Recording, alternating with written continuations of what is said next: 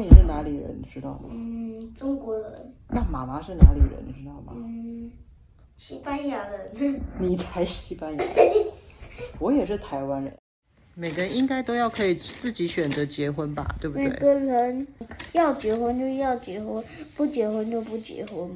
对他们自己可以自由选择，对不对？可是如果他想结婚，政府说不能呢？那就是法律规定，政府做错，他就要把政府踢倒了。就要把政府踢倒？我们要这样抗议吗？不是，是要这样子。你看呢？你要拿乐高怎么把他们踢倒啊？是这样子哦，你看呢？嗯，这样子。嗯。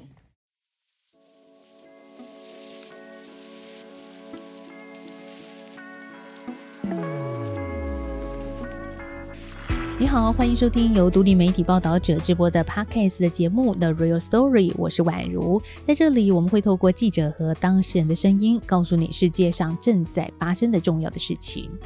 这一集，我们要进入一个有中国妈咪、台湾妈妈和六岁小男童的三口之家。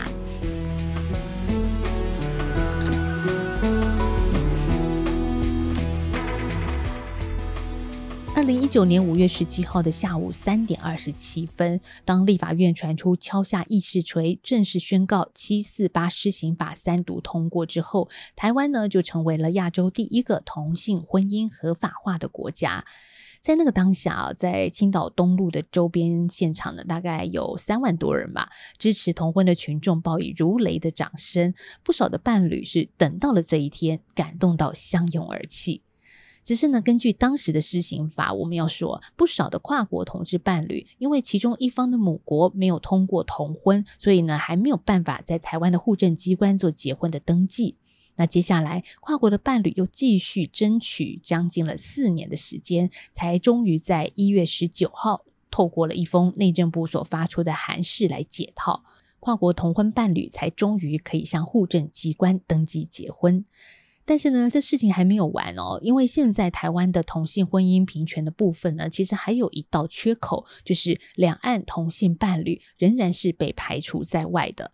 就像这一集里，我们会听到的是三口之家，台湾女同志 Lois，她的伴侣是中国人。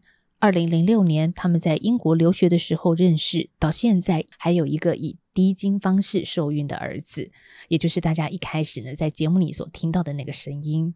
那目前两岸的同性伴侣仍然被挡在跨国同婚之外，面对未知的未来，他们要怎么办呢？接下来，我们一起来听他们的故事。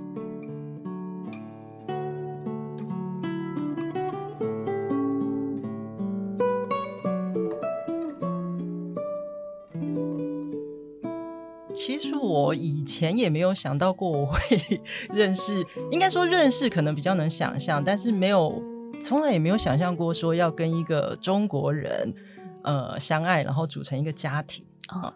那我们认识其实是因为我们都到国外去念书，对，然后那时候真的也是因缘际会，就我们去到之后，呃，必须要先上一些。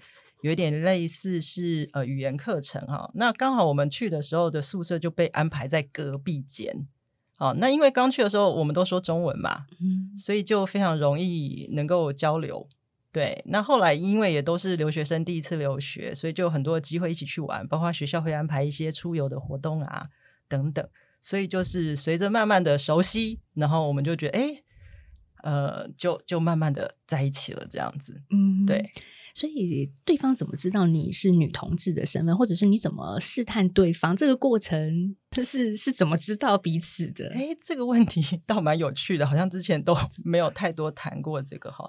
其实我觉得那时候认识我的太太 Cecilia 的时候，因为她是中国人嘛，嗯，那我是台湾人，我应该是他认识的第一个台湾人，然后她应该也是我认识熟悉就是第一个中国人。哦，所以我觉得刚开始认识的时候，其实我们都是彼此带着对中国、对台湾的各自的想象这样子。所以我记得我那时候刚开始跟他聊天或是交流的时候，我都拿一些我觉得很可怕的议题吓他，譬如说，你知道天安门事件吗？在中国是禁忌话题。对，然后是说对，然后我说，他们说啊，他们从小就被教导说台湾是中国的一部分嘛。那我就说，你知道我们台湾有自己的护照吗？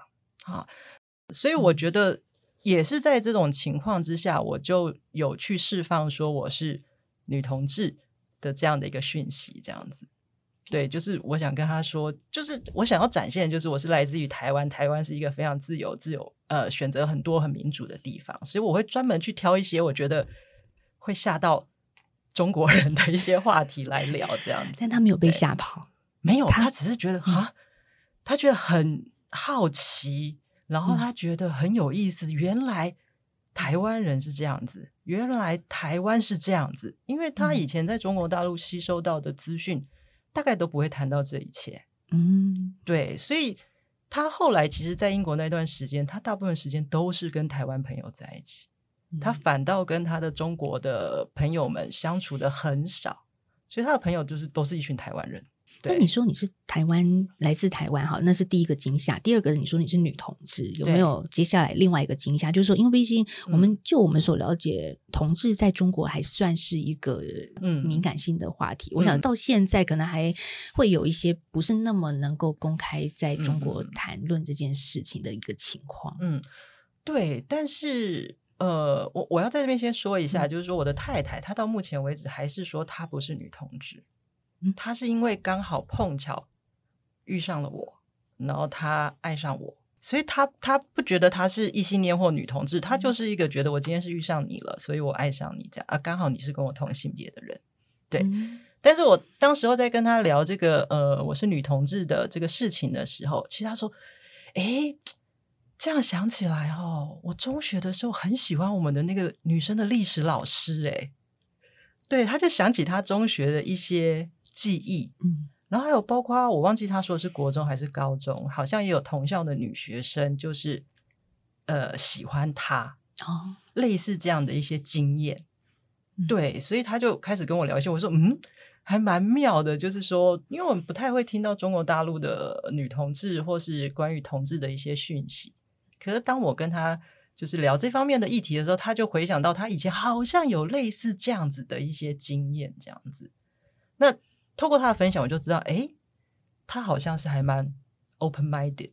嗯，对，因为至少他不是就是说，嗯，好奇怪哦，什么什么，我不要了解这些事情这样子。哦，对，所以你就跟他表白了，白？有这么直接吗？呃，我没有讲哎、没有没有没有，嗯。因为我是一个还蛮含蓄的人，其实。对，所以我没有很直接的表白，我都是用一些很间接的方式，然后到最后我们在一起，好像也是一种很很间接的默认的在一起，这样子，就是没有很直接说我们交往吧，这样没有 没有这一种事情，对 就两个人越走越近，然后就对对对对，在一，起了。对对对，嗯，但我刚刚一直注意 Lois 谈到他的另外一半叫太太，哦对。对，所以你们什么时候开始互称太太？你他也叫你太太吗？还是呃，其实我们平常并不会叫彼此太太，嗯嗯对我，我今天特别讲太太，嗯是因为这是其实是一个法律关系嘛。嗯那因为我们其实已经在美国结婚了，嗯二零一七年的时候，所以就法律的关系上，我们其实已经在美国已经结婚了。好，但日常生活中，我们大概就是会叫彼此的小名吧。因为你刚刚提到很重要是法律上的一个概念哦。其实，在台湾，台湾跟中国伴侣之间还是不能在嗯法律上称为太太，成为妻子。嗯，法国同性伴侣可以结婚这一件事情，嗯，在一月十九号，很多的跨国伴侣会觉得很开心。但是我不知道 Lois，你跟你的伴侣之间怎么看这一个消息？就是呃，我觉得台湾推动同婚，然后推动跨国就是婚姻合法化这一路走来，其实刚开始我是还蛮抱有期待的，包括那个呃三年前二零一九年通过同婚专法的时候，我人还在立法院门口，对，跟大家一起听一下那个落锤的声音哈。那那时候我其实还心里觉得，天呐，我们竟然台湾可以同婚通过，也太棒了！那跨国虽然那天没过，没关系，只是一小步，没有问题的。那我觉得一年内，以当时政府给我们的讯息，正面的讯息，我觉得应该很容易解决吧。对。然后随着日子慢慢过去，一年过去了，两年过去了，三年，就在你快要觉得说到底这是怎么回事这样，然后突然哎，一月十九号一个函释出现了，哦，跨国整个通过，可是台路又被留下来了。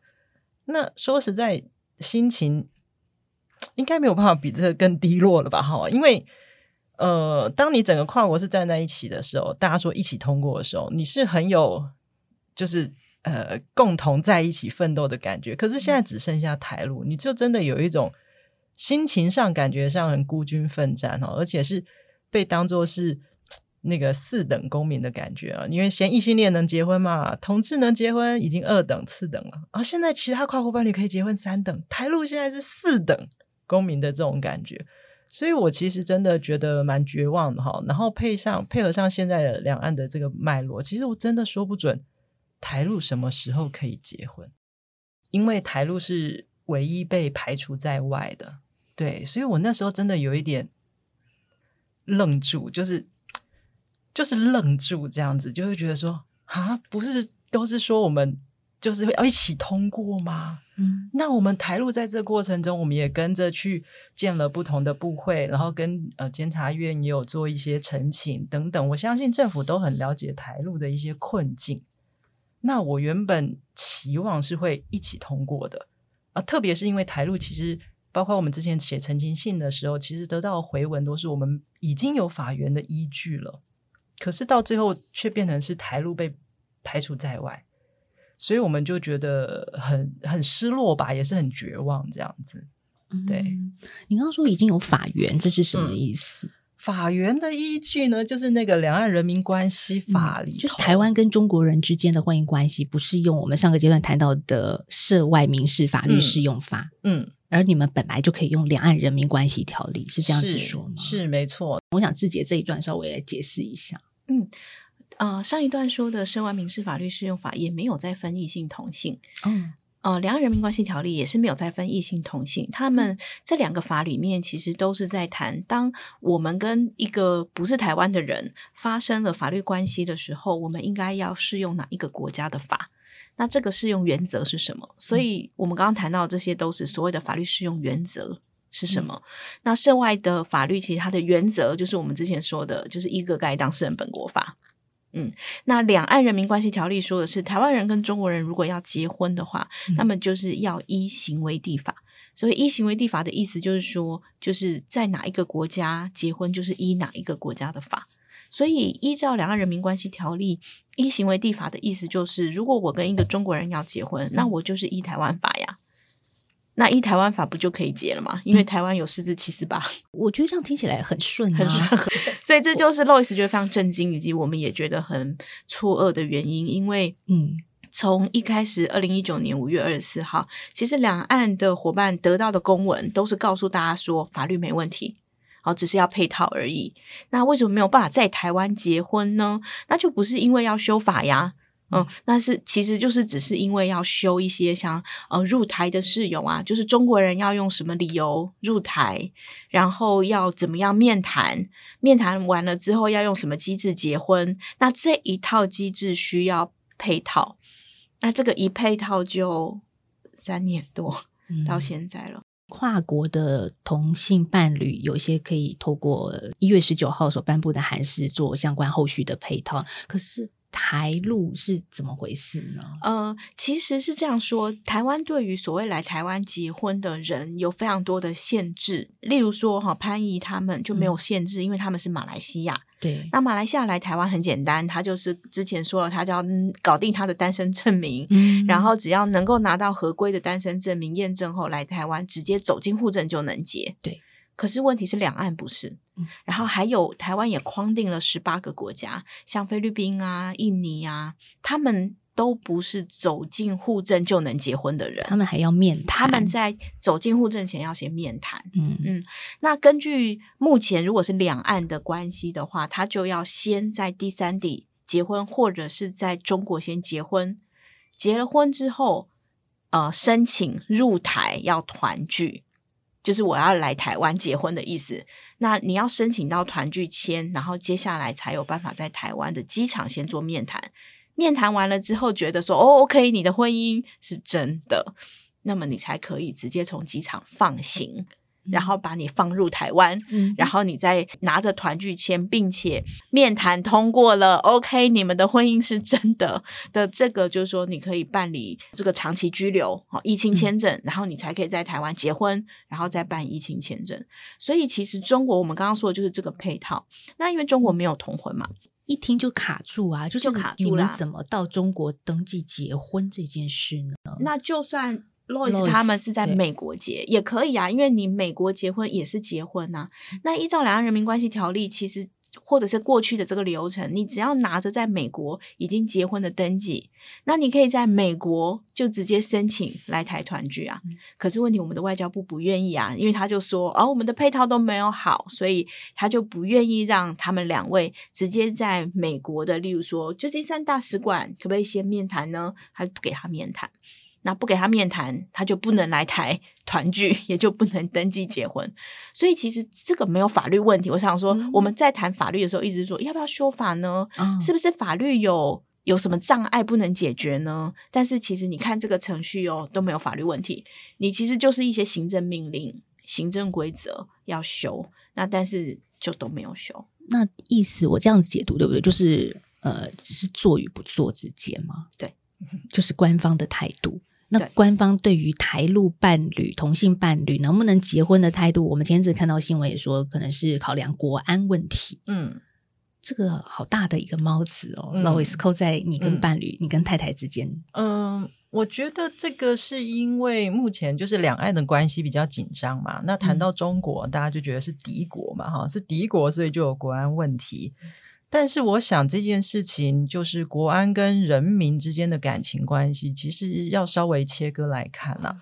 那再加上就是目前异性恋的部分，其实它本来就有一个审查机制，也有机场的面谈，其实就是为了杜绝，譬如说你是假结婚，然后透过这个方式渗透进来台湾的这个陆籍配偶这样的一个一个机制嘛。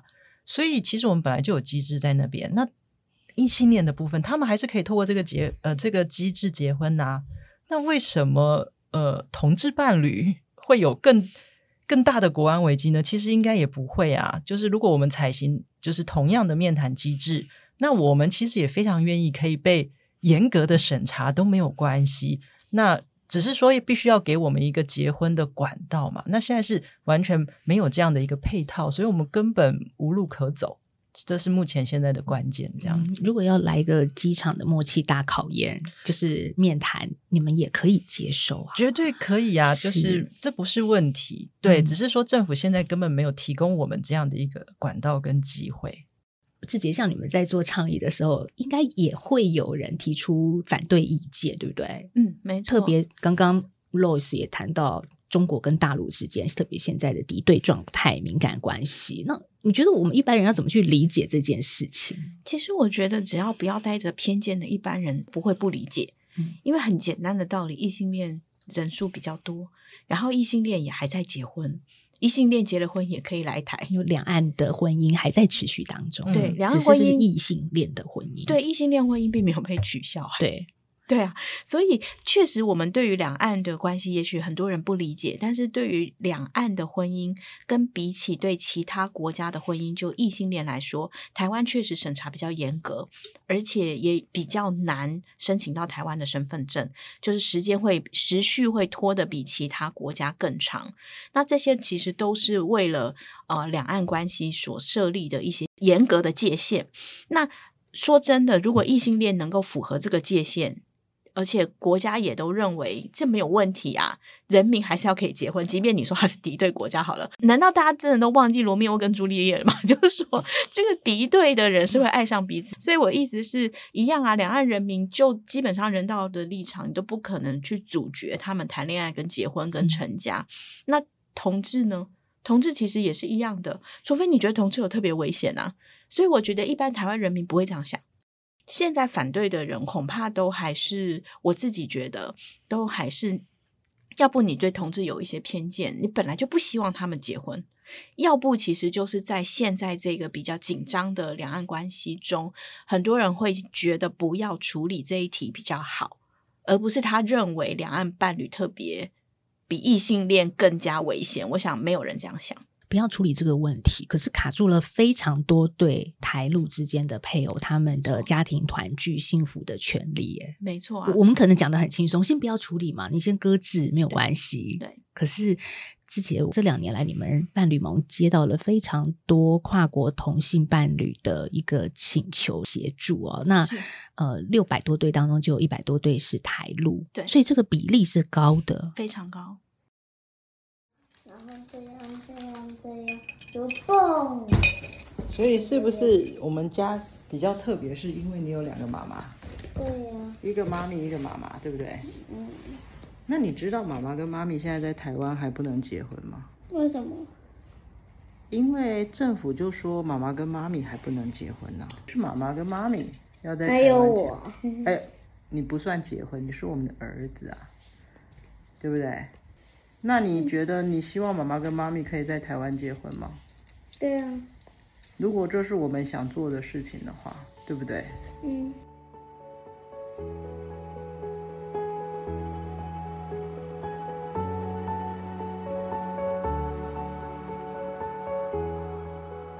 嗯，你们的家庭嗯就这样子被搁置了，嗯，继续维持现状。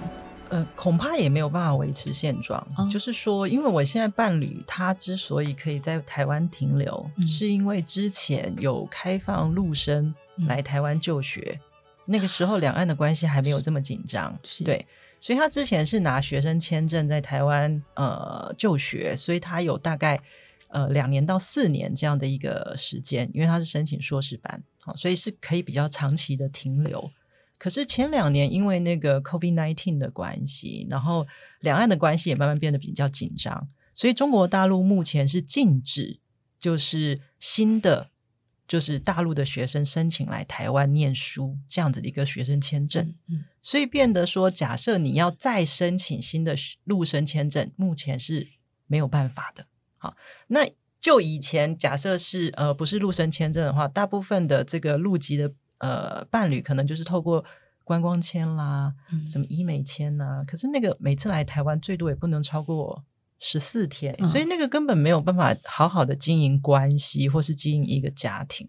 更何况他之前已经在英国读了硕士了，他为了这个家庭，他来台湾继续再念一个硕士，这听起来就是一个很。嗯，但是那就是唯一我们可以争取到比较长时间相聚的一个管道。但最长是四年吗？对，因为他学籍也会截止，就就学年限、年限这些。嗯，那所以他那个其实已经结束了。那他目前拿的签证是探亲签证，意思就是说他是呃中国大陆人，但是因为他的儿子就是 Leo 在台湾，那他可以来探亲。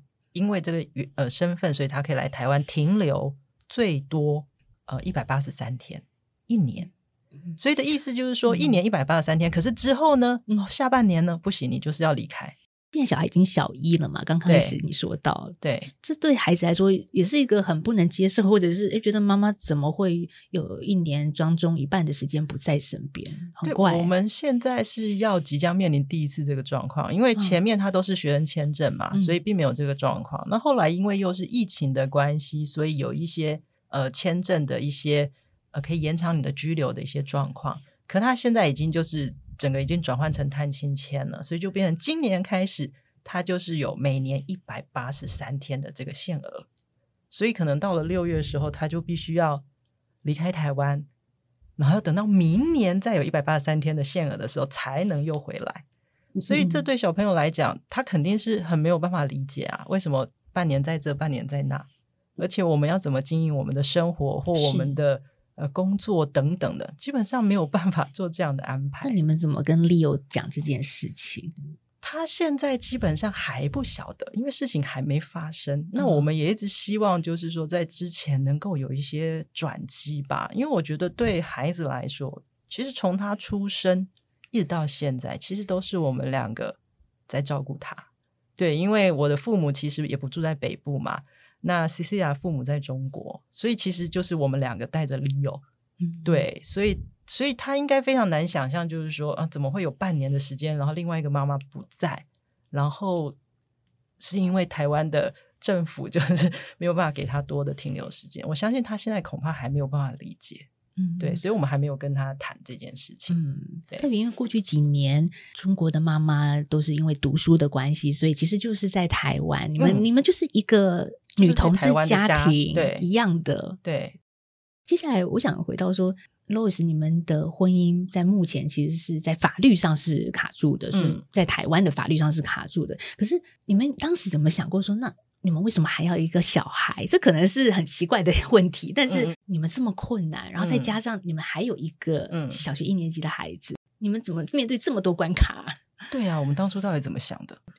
没有，其实我跟呃 Cecilia 两个都是比较相对乐观吗？或是做事情其实也蛮冲动的，就是两个就觉得哎，好像其实也不算冲动，因为那时候我们决定要小朋友的时候，我们已经在一起九年了。其实到现在，如果到今年八月的话，我们已经在一起十七年了。嗯，对，所以我们已经在一起很久很久。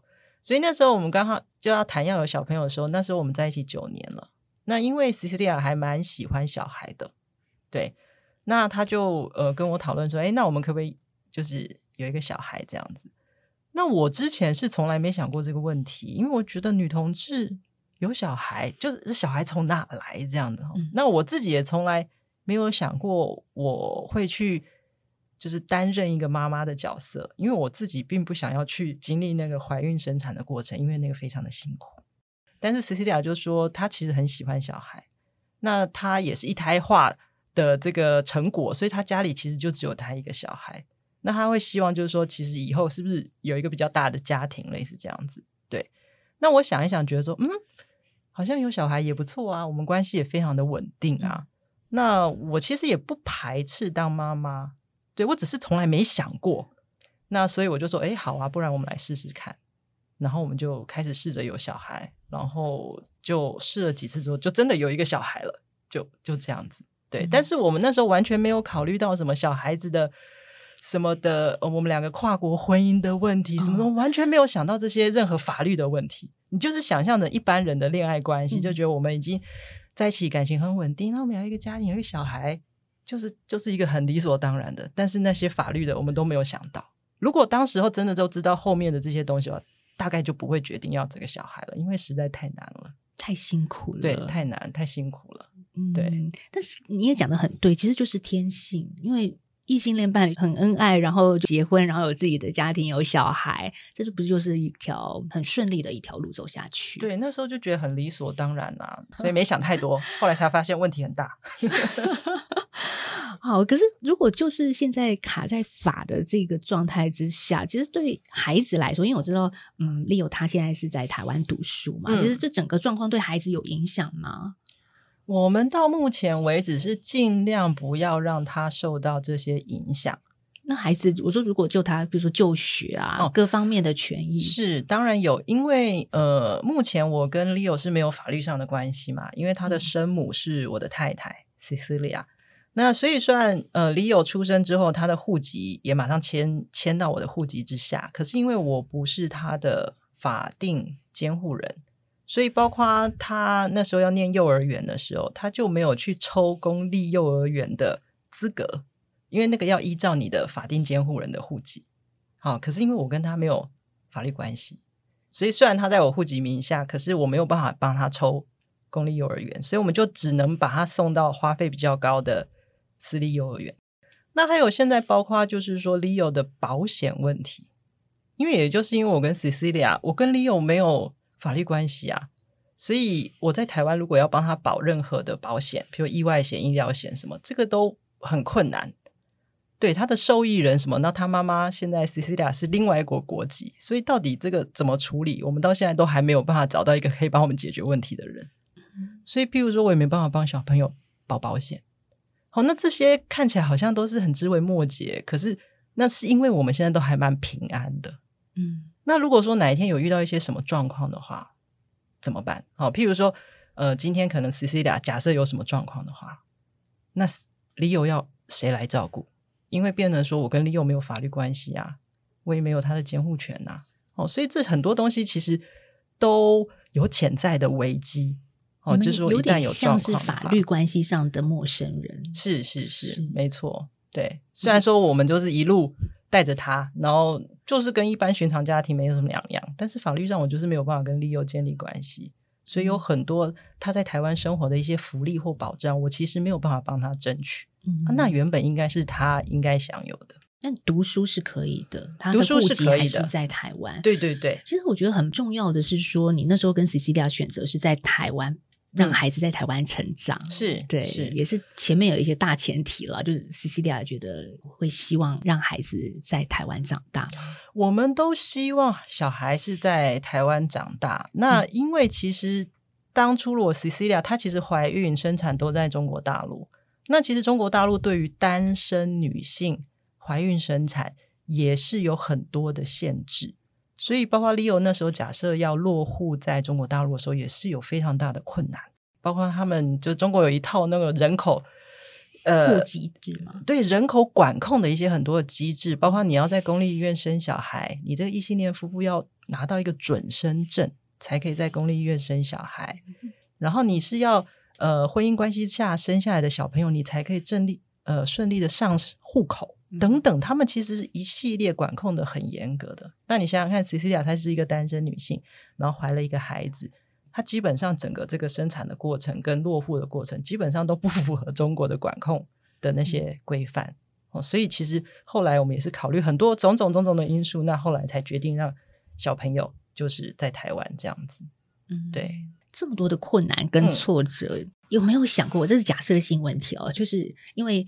也有一些人可能会选择假结婚吧。嗯嗯嗯，假结婚就是 Cecilia 选择一个台湾的生理男性，就是一个陆配的身份就待在台湾了。好像接下来你们的所有问题就可以解套了。对呀，我这样子有没有教唆犯 罪？不是，如果顺利不是，但是这个是违法的行为。对，不瞒听众朋友哈，就是其实我们最早的时候有了这个小朋友的时候，或是还没有小朋友之前，我们一直在思考说，我们两个人到底怎么样可以一起在台湾生活啊？因为 Cecilia 也不希不希望我去中国大陆发展，因为他越来越了解中国跟台湾之间的差异嘛。其实我们都不觉得在中国发展可能对我们两个是件好事。其实我们都比较喜欢台湾，对，所以就想说，那我们到底怎么样在台湾一起生活呢？那我们就是想了很多不同的方法，包括假结婚也想到过，但是我们就很努力的去了解这假结婚背后的一些代价。其实我们。就不想要采取这样的方式，因为它后面是有后果的。嗯，那加上我们两个其实都算是守法了哈的好公民，就基本上我们也不太想去做这种违法的事情。而且一旦这些事情被发现之后，也会影响到你未来，譬如说，不仅在台湾、中国大陆或去其他国家的一些呃签证啊等等的这些呃。等于说记录吧，其实我们也不想要做这件事情，所以后来我们就是放弃了这条路。志杰是不是也有这样子的台路同性配偶，他们被迫走上假结婚这一条路呢？他们就是我我们知道，当然前提是这是违法的啦，但是那是一个不得不被逼上这一条路。确实，因为当走投无路的时候，其实群组内也是蛮多人在讨论有没有可能。就是假结婚进来，对，里面真的也有人 尝试了执行了，但是我真的觉得大家都是守法好公民哦，就是我们又不是真的那种故意要犯罪的人。那我们那个当事人其实他们本来想了一套好辛苦的剧本，我快要笑死了。那时候他跟我说，像比方说他们就是跟他的好朋友，就是假装假装他的女朋友是要来台湾跟他这个他的这个男性好朋友。结婚这样子，然后还讲好了，就是大家本来是住在哪里的，然后什么的都讲好了。可是这剧本背不熟啊，就是因为你不是你，你真的做过的事情背不熟，所以其实，在移民署大概两两个问题就已经要扛了，就是关于他们到底住在哪里，在台湾住在哪里这件事情，其实就破功。那他们也就很直接，也没办法了，因为你从护照还有各种东西看起来，其实。你们前几年出出入入都是跟这个女生，而不是跟这个男生啊。然后你说你要来进来跟这个男生结婚，移民署一看就知道这个这个是不对的，所以后来他们就直接把这个女生就叫进面谈室，然后他们也就只能承认，对，真正要结婚的是这两个女生。那移民署的人其实知那时候已经那个四至七十八都通过了，所以移民署的人是觉得非常的抱歉。就是官员都觉得是抱歉的，就是他知道你们就是真的伴侣，但是怎么办呢？台湾还没有配套，嗯，所以他没办法放他进来，所以他是当机遣返，就是直接把他遣送出境。这一对现在的状况是，他们本来是跟我们说，因为这个遥遥无期了嘛，因为他们那时候想要走这条路的时候，已经在一起五年多，然后觉得。不知道怎么下去，这样子，所以他们才走了这条险路。那走了之后也不通，嗯，所以他们本来是说，那就也许就不能在一起了吧？对，可是现在看到他们其实还努力维系着，就是还在群组里，就还在努力中。然后也知道疫情期间他们已经到现在都没有见面，所以已经一千多天没有见面了。这很难，很难，我真的觉得很困难、很艰难、很艰难的关系。对，所以 Louis 在你这样一路走来，你觉得，因为我们会谈到跨国伴侣，会想到哦，好像就是一些呃异国啊，好像不是一些浪漫的情怀跟想象哦。可是台陆之间的跨国，究竟有没有什么你们觉得最艰辛的地方？我们一般人不知道的一个状况？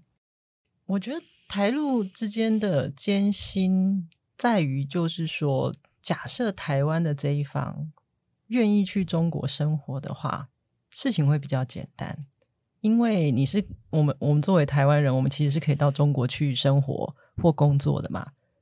但是那个困难点在于，跟呃台陆里面的伙伴，其实这群人为什么他们会爱上台湾人？某种程度，他们就是比较对台湾有认同，对台湾的这种民主自由环境有认同的人。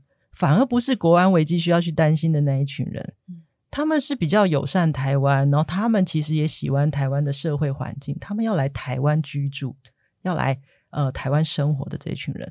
可是这件事情就变得很困难呢。当他们想要来台湾的时候，那台湾因为两岸之间的这个紧张关系，所以其实对台陆或是陆籍的呃伴侣们是带有比较高的敌意的。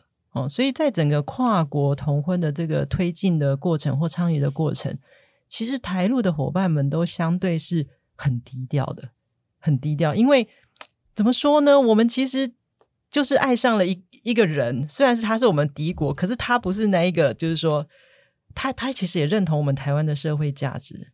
对，如果说呃对方伴侣不认同我们台湾社会价值的话，其实那两个人很难在一起的啦。对对，所以 你你。你该怎么办呢？你想要去对台湾社会说：“哎，其实不是我的伴侣，其实他是认同我们台湾的，对不对？你们不要担心我们被渗透，反而是我们渗透他们，对，因为他们都是比较 认同台湾的这一群人哦，所以就是那种苦楚很难说得出口。就是说，大家其实都知道嘛，中国对我们不友善，可是我的我的中国的伴侣，他其实是比较认同台湾的。”他并不认同他们的中国政府的那些做法，而且随着彼此认识之后，其实其实他们反而比较懂台湾人的处境是什么。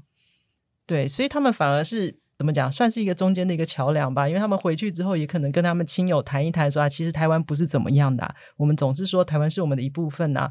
包括那时候我刚跟我太太认识的时候，说，哎，我们他都说我们中国对你们很好，哎，我们中国每一年的春晚呐。都有祝同台湾同胞新年快乐哎，然后我就说春晚是什么？我们从来没看过春晚的，对啊，所以其实就是他才会知道哦，原来我们台湾这边的想法看法是什么，我们的感受是什么，他也才慢慢了解。然后他回去的时候，其实也会跟他的亲友分享。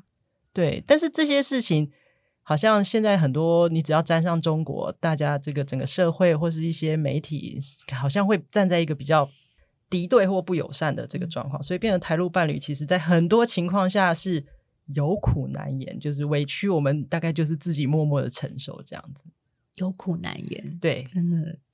台陆什么时候可以结婚？当然，我希望就是政府里头会有更多人有做正确事情的勇气，拜托你们站出来，这是人权的议题。我也是台湾的公民，那宪法。视线已经告诉你，我有告诉大家，我有结婚的自由的权利了。可是我已经等了好久，从同志还没合法化的时候，我就已经在等了。然后我又等多等了三年，那台路还要再继续等下去。可是我不知道等到什么时候。我已经四十几岁了，这样哈，不知道还有多少年可以等这样哈。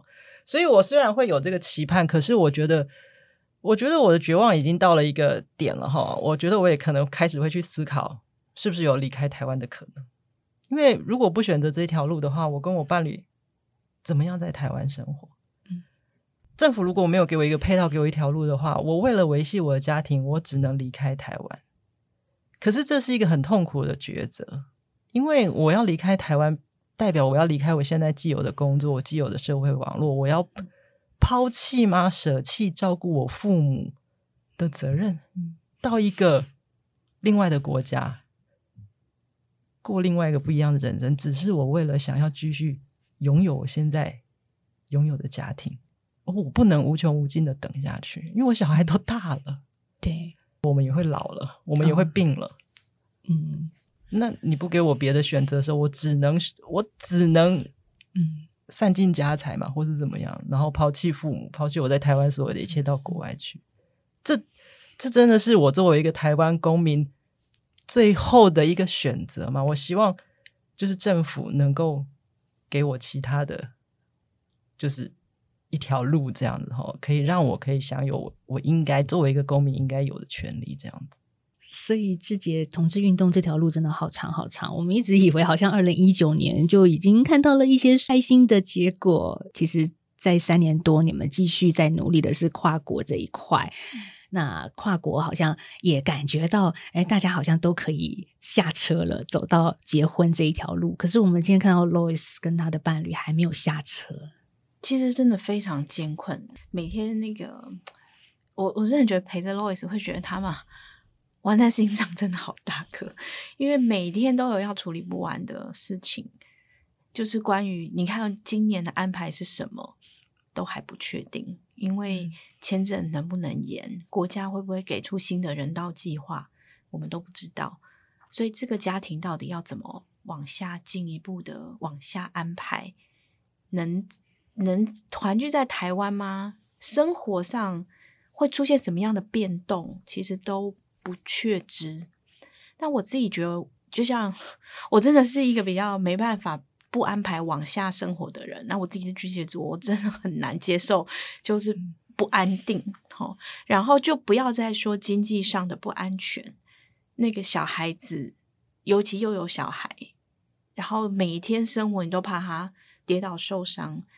那你怎么能想象？我像例如说，我我出生的时候，我爸妈就开始帮我保险，嗯，就是说哪一个家庭不会这样子去帮小孩子设想呢？对，你只要有一点能力的家长，其实都会帮你的孩子设想的很周到。可是现在是连设想有时候都没方法，甚至你没有路，你不知道找谁可以帮你，就是这个这个就可以想象那个生活上多大的压力。其实我从很多的台陆伴侣都有跟我抱怨，就是他们的太太或他们的男女朋友来到台湾，然后被歧视的经验，就是那个那个歧视跟那个排外，会加会让会把那个压力加在两个人的的情情感的过程中。所以其实很多台陆伴侣，我后来认识的几位，他们后来就出国了，对他们来说。如果要保存他们的关系，抵抗这个不友善的状况，只能出国。离开了台湾，离开了中国，可能你就没有这么大压力。或者是台湾这一方，有一些人他能接受去中国啦，但是蛮多人也不能接受。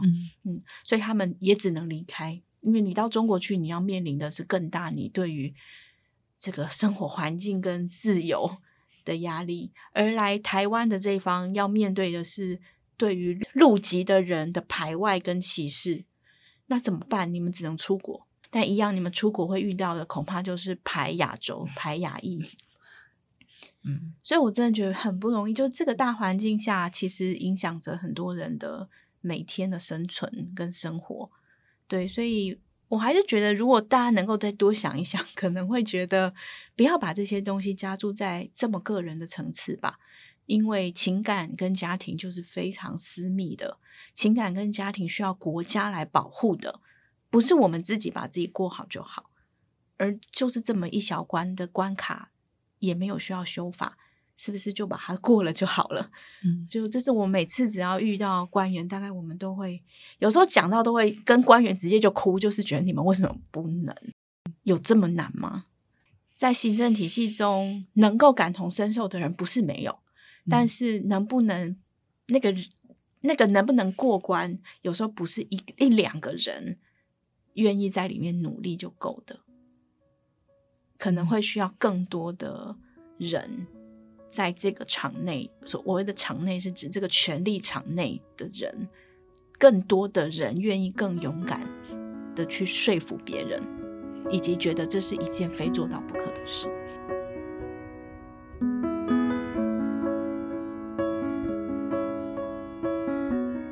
这集聊到最后，我想说的是，到底婚姻平权究竟是在争取些什么呢？我引述半蒙的许秀文律师曾经说过的一句话，他说：“就是被当作正常人而已。”人生有选择权，你才可能有尊严。让同性结婚，不是叫同志都要结婚，而是把这个选择权还给同志。但是呢，我们却看到一些相爱的伴侣，好好的家庭却被国家拒绝，一直到现在，他们对于自己的家庭，对于能不能结婚，仍然没有太多的选择权。而这些，就是在他们身上正在发生的事。如果你今天听到他们的故事很有感，或者是认为这集节目对你有所帮助的话，也欢迎你可以分享给更多人知道，或者是希望你可以到 s o n App 或者是报道者的官网捐款支持给我们，让我们继续做下去。谢谢你的收听喽，我们下次再聊，拜拜。